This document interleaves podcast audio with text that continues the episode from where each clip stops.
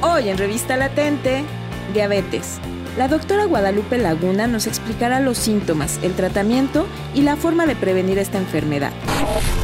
Bueno, pues hemos invitado nuevamente a la doctora María Guadalupe Laguna Hernández. Ella ya nos había hecho favor de estar con nosotros y en esos programas presentamos temas tan importantes como el que vamos a ver hoy. Recuerdo que hicimos un programa sobre hipertensión, también nos habló sobre las otras pandemias, lo que está ocurriendo más allá del COVID. Y hoy pues quisimos invitarla para tocar este tema que es de total relevancia, que es el asunto de la diabetes. Bueno, pues les platico un poquito la doctora María Guadalupe Laguna Hernández es egresada de la Escuela Superior de Medicina del Instituto Politécnico Nacional. Tiene especialidad en medicina interna. De hecho, ella actualmente trabaja como médico en, en medicina interna en el Hospital Primero de Octubre del ISTE. También es colegiada y con rectificación vigente por el Colegio Mexicano de Medicina Interna y tiene diplomados en educación, diplomado en maestría en dirección y, administración de hospitales y salud pública. Y también ha aportado al ámbito literario con libros y revistas médicas. Es, es también profesora de pregrado, catedrática de posgrado en el Instituto Politécnico Nacional y en la Universidad Nacional Autónoma de México. Muy bien, pues les decía, sin más preámbulo, vamos a dar, vamos a darle entrada a nuestra invitada. Bienvenida, doctora, le agradezco mucho, esta, esta es su casa. Muchas gracias, Ricardo. Buenas tardes a todos. Eh, te agradezco nuevamente la invitación, una vez más, a participar eh, en, un programa más de promoción a la salud. Eh, temas tan importantes y tan interesantes hoy en día que tienen que tomar nuevamente una importancia eh, trascendente en nuestro país principalmente, donde tenemos pues problemas de salud tan importantes como son la diabetes, la hipertensión arterial, el sobrepeso y la obesidad, ¿no? De los cuales pues ya hemos tenido oportunidad de hacer algunos programas al respecto. Y bueno, tenemos que, sí, este, definiendo que, este, que este, este, tipo de padecimientos, de pandemias que tenemos hoy en día, pues son enfermedades este, que tienen propagación mundial, ¿no? Que no necesariamente tienen que ser enfermedades infecciosas, pero sí son que tienen una propagación, pues, eh, de, todo el mundo. Eh, después de la pandemia, pues la verdad es que nos sensibilizamos todos a partir de la importancia que tiene la salud. Había temas que eh, antes de la pandemia pues ni siquiera nos preocupaban y ahora pues ya se volvió un foco rojo y pues eh, la, diabetes tiene que ver mucho con eso. Ahora también se nos ha dado por eh, estar contando, desgraciadamente nos hemos vuelto muy necrófilos y estamos siempre contando muertos.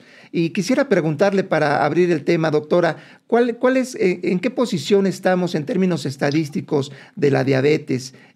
¿cómo, van esos números? Eh, pues sí, mira, eh, a partir del en el 2020 se hizo nuevamente un recuento de, cómo habíamos estado en, diabetes, ¿no? Eh, el ENSANUD, que es nuestra encuesta nacional de salud y nutrición, nos hablaba sobre que tenemos acerca de 12.3, 12.8 millones de diabéticos en nuestro país, ¿no? Eh, aproximadamente entre el rango de población entre 20 y 79 años.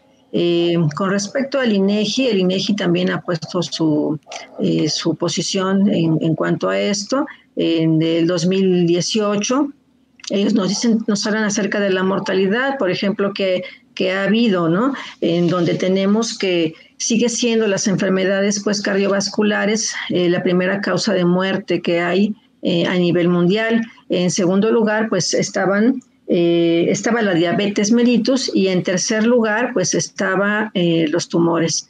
Hoy en día se ha modificado un poquito, pues desde luego, pues con lo de la pandemia y tenemos que en el 2020 saca su posición en donde dice que siguen siendo las enfermedades cardiovasculares, las enfermedades del corazón, las número uno en cuanto a riesgo para morir, en número dos, ya tenemos aquí desplazado, desplazando un poco a la diabetes, el, em, el COVID. Y en tercer lugar, pues la diabetes mellitus, que en este momento se ha desplazado a un tercer lugar, pero que va a tomar en un par de años una, este, una importancia eh, eh, pues muy relevante, donde tenemos que prestar pues mucha atención porque es una pandemia que ha causado eh, muchas complicaciones a largo plazo, ¿no? tenemos así pues que hay estimaciones que se han hecho, cómo se proyecta la diabetes mellitus en un par de años más. Y pues tenemos que actualmente en todo el mundo tenemos 463 millones de diabéticos. Se han hecho estimaciones que para el año 2035 eh, habrá un estimado de 592 millones y para el 2050 pues 700 eh, millones de diabéticos, siendo nuestro país un país que tiene un elevado índice de sobrepeso y de obesidad, pues será un país que desde luego le va a apostar mucho a presentar este tipo de problemas de hipertensión, de, este, de diabetes, de, este, y de complicaciones, desde luego. Claro. Ahorita que mencionó el nombre, el nombre científico de diabetes, diabetes mellitus, ¿verdad? Sé, que hay varios tipos de diabetes. Este, ¿Usted nos puede, nos podría platicar, nos podría este, enseñar qué, qué tipo de diabetes hay? Sí, claro, desde luego. Mira, eh, pues hay cuatro tipos de diabetes, ¿no? Eh, por lo regular nada más conocemos, este, sabemos que existe uno o dos, ¿no? El del flaco y el del gordito, pero no, hay otros tipos de diabetes en donde eh, tenemos al diabético tipo 1, este, que es un, aproximadamente constituye como el 5 a 10, 5 a 10%, digamos, de todas, las, de todas las diabetes que tenemos. El diabético tipo 2 abarca el 80 a 90% en esta, en esta clasificación. Eh, regresando a la diabetes tipo 1, bueno, eh, tenemos que en el páncreas eh, hay diferentes tipos de células a nivel pancreático, ¿no? Estas células se llaman células alfa que producen eh, que producen el glucagón, que es una hormona. Eh, las células eh, también del páncreas producen a las células, tienen a las células beta que se encargan de producir insulina. También tenemos a las, a las células sigma que producen somatostatina y a las células PP que producen polipéptido pancreático. Tal forma que estas células que están en, el páncreas, eh, la que va a tomar en esta plática mayor relevancia, pues son las células beta pancreáticas, porque son las que se encargan de producir la insulina. En el diabético tipo 1 hay una destrucción eh, importante, hay una destrucción eh, absoluta de estas células beta pancreáticas, es una destrucción autoinmune. ¿Esto qué quiere decir? que mi propio cuerpo se ataca a sí mismo. Mi propio cuerpo está atacando, está causando que se destruyan esas células de tal forma que ese paciente no produce, pues si las destruyó, no produce insulina. Entonces la clasificación es muy importante porque me permite saber qué tratamiento yo le voy a dar a ese paciente. Entonces, si ese paciente tipo 1, que es el de los niños, este, el de los adolescentes, pues ese, ese paciente que, no, tiene, no produce insulina, pues el manejo va a ser 100% insulina. Eh, ahora, existe un grupo ahí en esos diabéticos tipo 1, que es el, diabético este, autoinmune latente joven, latente eh, del adulto joven, ¿no? Que son esos pacientes que, pues, eh, eh, que no están entre tipo 1 y tipo 2. El tipo 2 es el diabético de, eh, sobrepeso, del, del, obeso, ¿no? Entonces, ese tipo 1, pues es un paciente que está este, disfrazado de tipo 2. Es un paciente, por lo regular, la diabetes tipo 1 nos da antes de los 40 años y la diabetes tipo 2 eh, después de los 40 años casi la mayoría de los tipo 1 del adulto debutan, empiezan eh, con su diabetes antes de los 30 años. Eh, pero vamos a suponer que tenemos un paciente de, no sé, 35 años, ¿no? Que ni es tipo 1 ni 2, anda en medio. Entonces, ese paciente, por ejemplo, eh, para poder determinar si es 1 o 2, pues en ese paciente hay que pedirle anticuerpos, eh, si están muy elevados, pues me, da, me traduce clínicamente que es un paciente que necesita, que, es, que, que está destruyendo sus células pancreáticas y que ese paciente va a necesitar insulina, aunque está disfrazado como de tipo 2. a la larga, así que no lo puedo perder de vista. Bueno, ahora tenemos otro tipo de diabetes que es la diabetes tipo 2. En cuanto a la diabetes tipo 2, es el paciente que tiene resistencia a la acción de la insulina. Si su cuerpo se resiste a que actúe esa insulina, de tal forma que es el paciente que tiene sobrepeso, que tiene obesidad, y también en este, en este grupo de, de pacientes que son tipo 2, eh, el manejo básicamente está encaminado pues a dar tabletas y a los que no responden pues también se, tiene que dar en su momento también un manejo mixto, ¿no? De tabletas con insulina.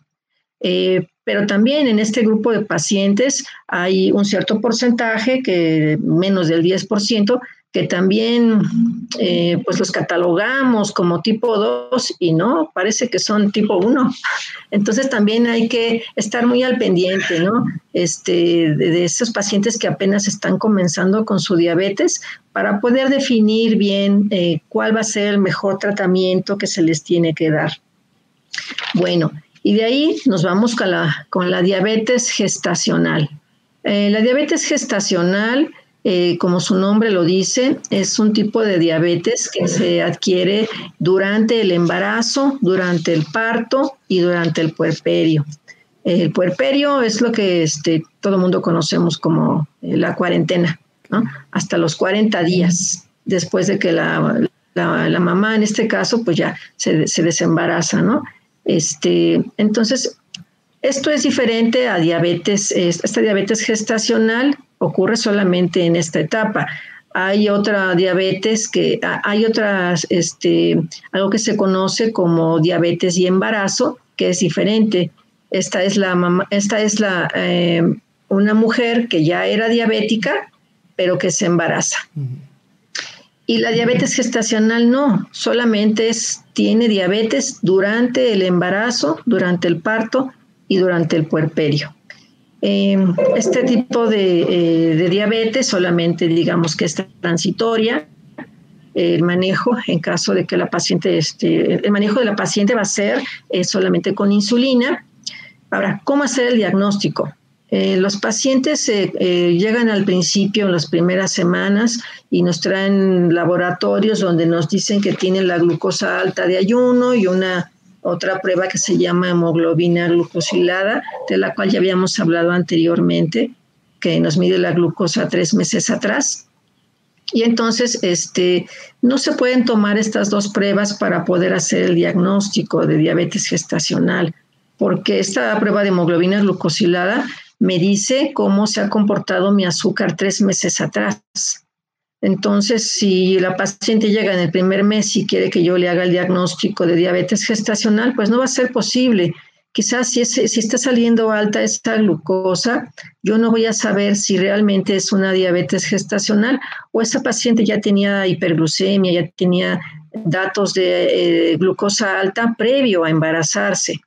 Entonces, en este tipo, para hacer el diagnóstico de la diabetes gestacional, lo que tengo que hacer es una prueba de glucosa oral, en donde yo le tengo que dar a tomar a, esa, a esa paciente entre la semana 24 y entre la semana 28, le tengo que dar a tomar glucosa, una carga de glucosa de 50 gramos. Esto es con agüita, 50 gramos de glucosa y a las dos horas yo tengo que determinar que si esta paciente tiene arriba de 200 de azúcar, entonces esta paciente pues es, este, es, eh, tiene diabetes gestacional, ¿no? Esa sería la forma de hacer el diagnóstico. Claro que también, este, eh, también ahí no acaba todo, ¿no? Hay que darle seguimiento después de que se desembaraza, también para saber si va a quedar como diabética ya de corrido, ¿no? O es una paciente que, este, que ya dejó de ser diabética, pero que no podemos perder de, perderla, sino que em, hay pacientes que después de, que ya se em, terminaron su diabetes gestacional, en, cuatro, entre cuatro o doce semanas posteriores, hay que volver a repetirles esta prueba de la carga de, de glucosa oral para volver a determinar y estadificar si esta paciente se va a comportar ya como diabética definitivamente o como prediabética. ¿no? Entonces, este, no hay que perderla de vista. Eh, si queda como prediabética, pues habrá que darle, este, darle seguimiento cada tres años, hacerle los estudios correspondientes cada tres años. Y, perdón, perdón, Lupita, y en ese caso, en el caso de la diabetes en el embarazo, perdón la pregunta, eh, el, bebé nace con diabetes? ¿Es, probable eso o no? Cuando este, la glucosa está alta, pues eh, las complicaciones en la diabetes sí son las alteraciones vasculares, ¿no? Entonces, que pueden ser micro o macrovasculares. Entonces, si afectan a los vasos también de la mamá, también a los del bebé, y, eso puede dar el desarrollo de productos microsómicos, o sea, con bajo peso al nacer, o productos macrosómicos, con bebés grandotes que pesan de, este, de 4 kilos para arriba, ¿no? Esos este, bebés que son macrosómicos, de que pesan de más de 4 kilos, son bebés que en el futuro van a ser diabéticos. Mm. Seguro. Este, bueno, y por último, el último tipo de diabetes que tenemos es, el que está asociado a otras enfermedades, ¿no? Este, a otras causas. Por ejemplo, traumatismos, todo lo que tiene que ver con el páncreas. Eh, por ejemplo, del páncreas puede ser un traumatismo, puede ser una pancreatitis, un tumor en el páncreas, quistes en el páncreas, ¿no? O pueden ser enfermedades eh, eh, endocrinológicas, enfermedades raras, por ejemplo, este, quizás las hayan escuchado como síndrome de Cushing, feocromocitoma, este, enfermedades donde hay un incremento de las hormonas contrarreguladoras, ¿no? Y eh, también se relaciona el uso de, fármacos, de otras tabletas o de otras pastillas que está tomando el paciente. Por ejemplo, el uso de, esteroide, el uso de, beta bloqueadores, eh, como metoprolol, les, comento algunos nombres, uso de diuréticos, por ejemplo, las tiacidas, hidroclorotiacida, ¿no? que es muy común que se use como antihipertensivo, eh, fármacos que se usan en el HIV, en el SIDA, eh, etcétera. Hay muchos fármacos también que me pueden aumentar la glucosa. Entonces, pues, si te das cuenta, hay, varios tipos donde podemos encuadrar. No, no, es que es todo un tema. De ahí, de ahí la importancia de de invitar, de invitar la doctora y, por supuesto agradecerle que nos haya permitido esta entrevista. Quisiera preguntarle qué desencadena la diabetes, por qué, por qué se produce esta enfermedad. Eh, pues mira, tiene que ver aquí la predisposición genética, este, la, la herencia, ¿no? Que todo se expresa en un se llama antígeno de histocompatibilidad este, que se encuentra en el cromosoma 6. Tiene que ver la predisposición genética y tiene que ver también los factores ambientales, un estrés, eh, por ejemplo, una, este, una agresión ambiental. Eh, es el conjunto de ambas. Eh, por ejemplo, en el diabético tipo 1, en cuanto a la expresión genética, los, el, si el papá, hay, aquí hay algo que se conoce como em, este, predominancia, predominancia este, del sexo masculino, en este caso, en donde si el papá es diabético, eh, seguro que el, hijo, existe una alta probabilidad de que sus hijos van a, van a tener diabetes. se llama impronta sexual, eh, si el padre es diabético. Ese es en el tipo 1. Eh, y en el, ¿cómo se llama? Y en cuanto a la agresión este, ambiental, por ejemplo, esta puede ser desencadenada por estrés, puede ser desencadenada por infecciones, por bacterias, por virus, ¿no? A mí ahora que estuve atendiendo año y medio que vi COVID, me tocó ver muchos pacientes diabéticos e hipertensos debutar como, como, como tales, ¿no? Eh, estas infecciones virales tan, tan, este, eh, pueden desencadenar una este, reacción inflamatoria muy severa en los pacientes que los pueden hacer debutar como diabéticos, ¿no? Tipo 1, tipo 2.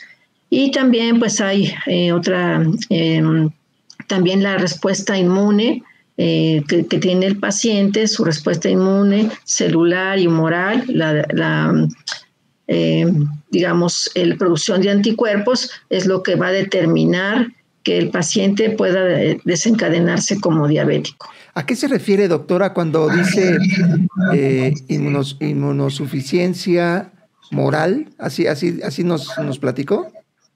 Eh, no, en cuanto a la inmunidad. Ah, inmunidad moral, ¿de eso habló? Inmunidad humoral. Ah, hay dos ah. tipos de inmunidad.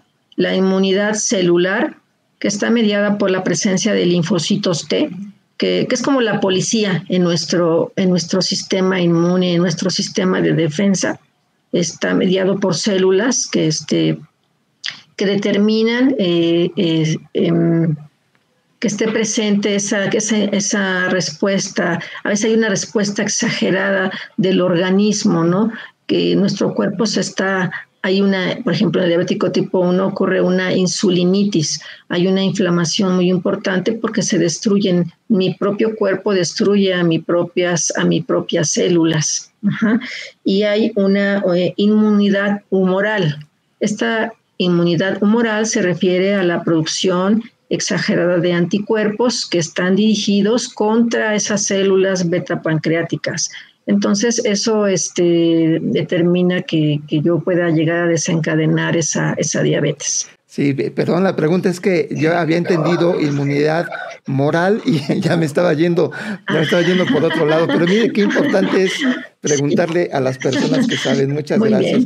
Oiga, quería preguntar, ¿cómo es que ¿Cómo es que se detecta? ¿Cuáles son las manifestaciones clínicas o, cómo llegan los médicos especialistas a, detectar que puede haber un cuadro de diabetes? Platíquenos un poquito cuáles serían estas alertas.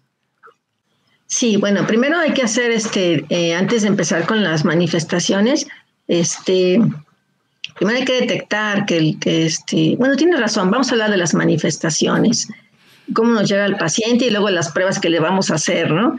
Entonces, por ejemplo, eh, los pacientes, el, niño, por ejemplo, el diabético tipo 1, este, es un paciente que empieza a perder peso, ¿no? Eh, empiezan a orinar mucho, eso se llama poliuria y más en las noches. Eh, orinan como miel, ¿no? Se llama, por eso se llama diabetes mellitus, como miel, que está tan alta la glucosa en la sangre que eso genera eh, que el paciente empiece a orinar y como empieza a más de 180 miligramos de glucosa en la sangre, genera que, precisamente eh, se empiece a tirar ese azúcar a través del riñón. El riñón empieza a filtrar esa glucosa y la glucosa jala agua, de tal forma que por eso es que el paciente empieza a orinar mucho. Eh, y aparte es un niño pues irritable, eh, puede ser un niño que, está, eh, digamos, este, no está eh, en muchas ocasiones, por ejemplo, puede confundirse, eh, que puede, o sea, puede estar como desorientado, puede presentar enuresis. Enuresis es que un niño que ya controlaba esfínteres, por ejemplo, los niños controlan esfínteres a los 5 años y de repente, pues, este, ya son, ya el niño tiene 7, tiene 9, tiene 12 años y el niño se está orinando en la cama, ¿no? Entonces, esto pues, nos tiene que poner como que en alerta, ¿no? Ahora empiezan a, les da mucha hambre, mucha ansiedad, eh, desesperación por querer comer. Y aparte como eh, este, esto puede generar que ese incremento de la glucosa, pues el paciente pues se deshidrata mucho, ¿no? Ya. ¿A, qué se le llama prediabetes? ¿Hay un cuadro previo a la diabetes? es algo que se identifica? Sí, claro. Eh, por ejemplo, sí, eso así que un pasito antes de la diabetes. Y sobre todo, esto que mencionas tiene una importancia este, em, relevante, ¿no? Porque uno se hace modificaciones en la dieta, en el estilo de vida, en, en su forma de, en el ejercicio. O sea, si uno hace ciertas modificaciones, es algo que se puede corregir y ya no llegamos a ser diabéticos, ¿no? Yo les digo a mis pacientes, pues ojalá que la diabetes pues nos diera a los 95 años, ¿no? Para adelante. Pero no, desafortunadamente pues nos está dando a los 20 años, ¿no? A los 30. Y esas complicaciones crónicas, por ejemplo, que veíamos este, así de, más de 50 años a los 70 años y que el pie diabético, pues son complicaciones que desafortunadamente las estamos viendo en pacientes que, que tienen 30 años, ¿no?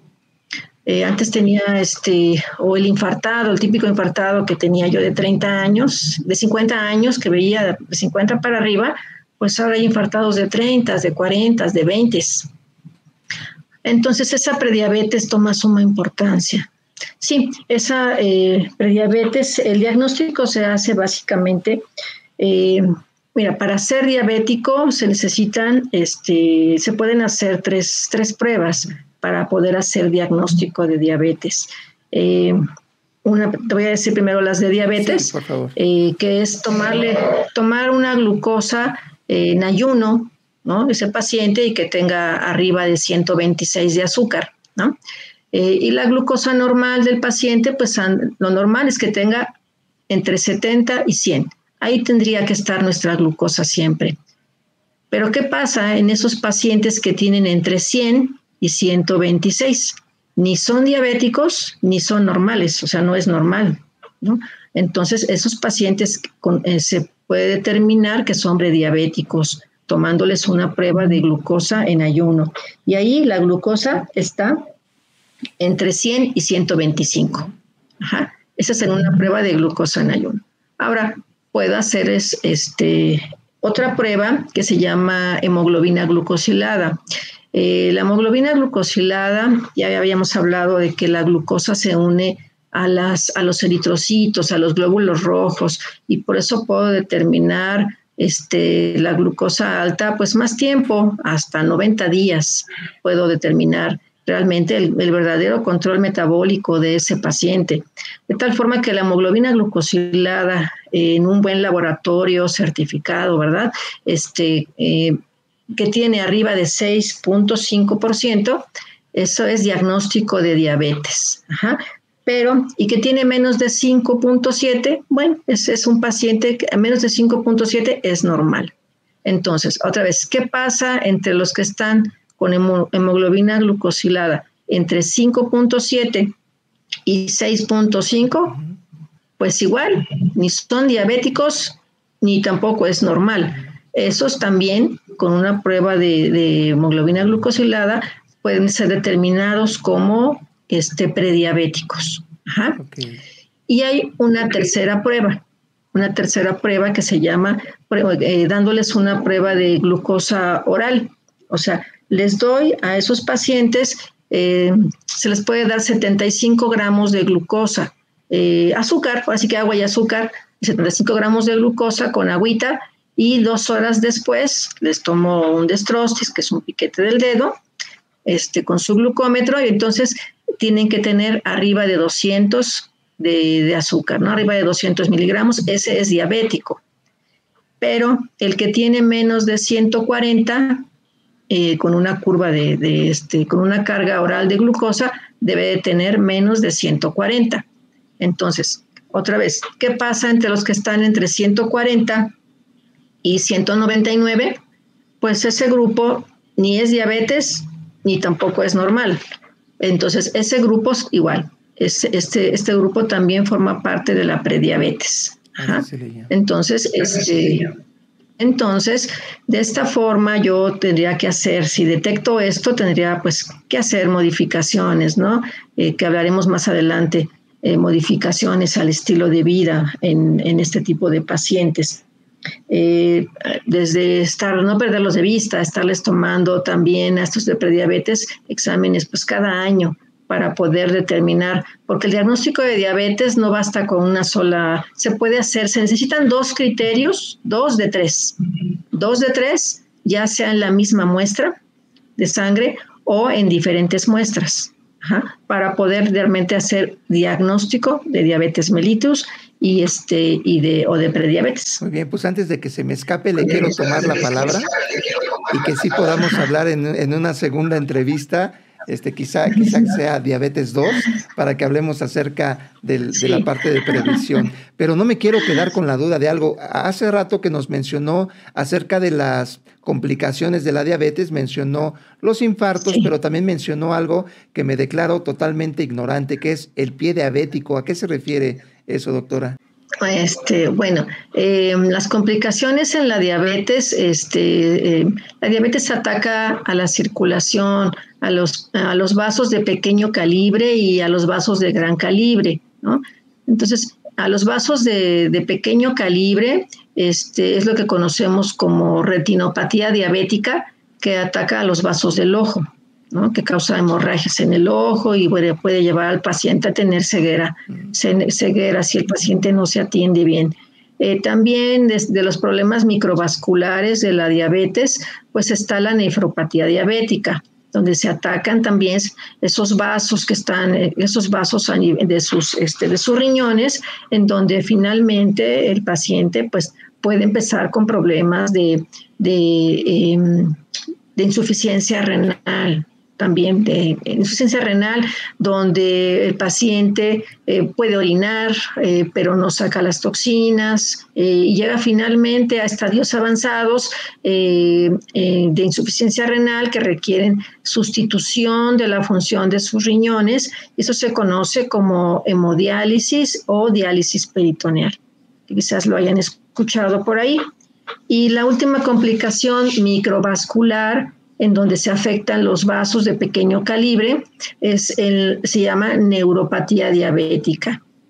Y esta neuropatía diabética, este, aquí tiene que ver, esos vasos de pequeño calibre, eh, tiene que ver donde el paciente pierde la fuerza, la sensibilidad, eh, lo que pierde, por ejemplo, el paciente diabético es la fuerza para ponerse de pie, eh, es la fuerza a nivel de la cintura, escapular, ¿no? Este, caídas frecuentes, golpes, no deja, ya no sienten, no, no tienen fuerza ni sensibilidad, se pueden quemar, se pueden este, pegar pequeños golpecitos y ellos no se dieron cuenta y eso pues este, puede llegar a que finalmente el paciente sufra lesiones y heridas que pueden complicarse con infecciones, eh, que pueden eh, complicar y, llevar a un cuadro de, pie diabético, ¿no? Que, puede afectar pues todo, todo el pie eh, o diseminarse, ¿no? En todo su pie. Y hay otro, tipo de complicaciones eh, de la diabetes que son las de los vasos de gran calibre. Aquí hablamos básicamente de la ateroesclerosis. La ateroesclerosis, este, las manifestaciones de esa ateroesclerosis por, por esta afectación a vasos de gran calibre, pues son los infartos al corazón, entonces, este, que es eh, de lo que mueren principalmente los pacientes diabéticos son de enfermedades cardiovasculares, ¿no? Son infartos al corazón, son problemas de, vasos del cerebro, donde puede haber un infarto cerebral, una hemorragia cerebral, vasos este, que se afectan también la circulación, por ejemplo, la insuficiencia arterial periférica, en donde el paciente empieza a tener una marcha claudicante o sea, camina y se tiene que detener porque le duele la pierna. Ese paciente que tiene un problema de dolor en la pierna o que tiene este dolor en la pierna ya tiene problemas vasculares de aterosclerosis. Y así como tiene ese piecito, también está el otro pie de al lado. Y ese pie, eh, así como está toda la circulación, cuando vemos a un paciente que tiene problemas de pie diabético, de antemano sabemos que así están los vasos del corazón, que también se tiene que estudiar todo, toda la circulación de antemano. Muy bien, doctora. Pues le agradezco muchísimo. Siempre es un gusto escucharla. No, no quisiera despedirla antes sin sin leerle algunas, algunos de los comentarios que nos dieron aquí nuestra audiencia. Sí, como no, con mucho gusto. este, Ricardo Mejía, pues nos saluda. José Luis Alonso, saludos a la mesa. Dice Ana María Cisneros Mesas que le gusta mucho el programa y nos da muchos aplausos. Ushkiti dice, doctora, gracias por compartir sus valiosos conocimientos. Noemí Laguna, en nuestro país, nuestra inadecuada alimentación desde la niñez y el poco ejercicio no favorece una vida saludable, relajándose en la presencia de esta enfermedad. Ya la doctora Laguna ya, ya nos prometió que nos va a acompañar en otro programa para que nos hable sobre eso y también sobre el tratamiento. Este, Yalarmi dice gracias por la información. Ricardo Olmedo nos saluda. Neftalí Ángeles Romero, excelente ponencia, nos dice Neftalí. Eric Daus dice, wow, no tenía idea de todo lo que afecta a la diabetes. Muy interesante. Gracias, doctora Ana Paola Molina. Una información muy interesante. Pues, pues no me resta más que agradecerle, doctora Guadalupe Laguna, y, sobre todo, este, pues sí, hacer el compromiso para que, para que nos pueda acompañar en una, en una segunda emisión de Diabetes para Revista Latente. ¿Qué le parece? Muchas gracias, Ricardo, te agradezco. La verdad es que es, es eh, un gusto venir a tu foro. Me gusta mucho dar este tipo de pláticas y hacer promoción de la salud. Es algo que disfruto mucho. Eh, y aparte, este, aquí en, tu foro, la verdad me la paso muy bien. Pues Muchas gracias. Y sí, la diabetes es todo un mundo, así que hay tanto que decir que llegaremos a un segundo programa. Muchas gracias. Gracias a usted, me despido y quiero recordarle también a la audiencia que tenemos otras entrevistas en nuestro canal que le hemos hecho a la doctora Guadalupe Laguna. Véanlas, por favor, hay una muy interesante, bueno, todas son muy interesantes, pero una en particular que, que, es la hipertensión. Ojalá que la puedan revisar. Bueno, pues me despido, doctora. Hasta luego, le mando un abrazo y, y la gratitud de todos.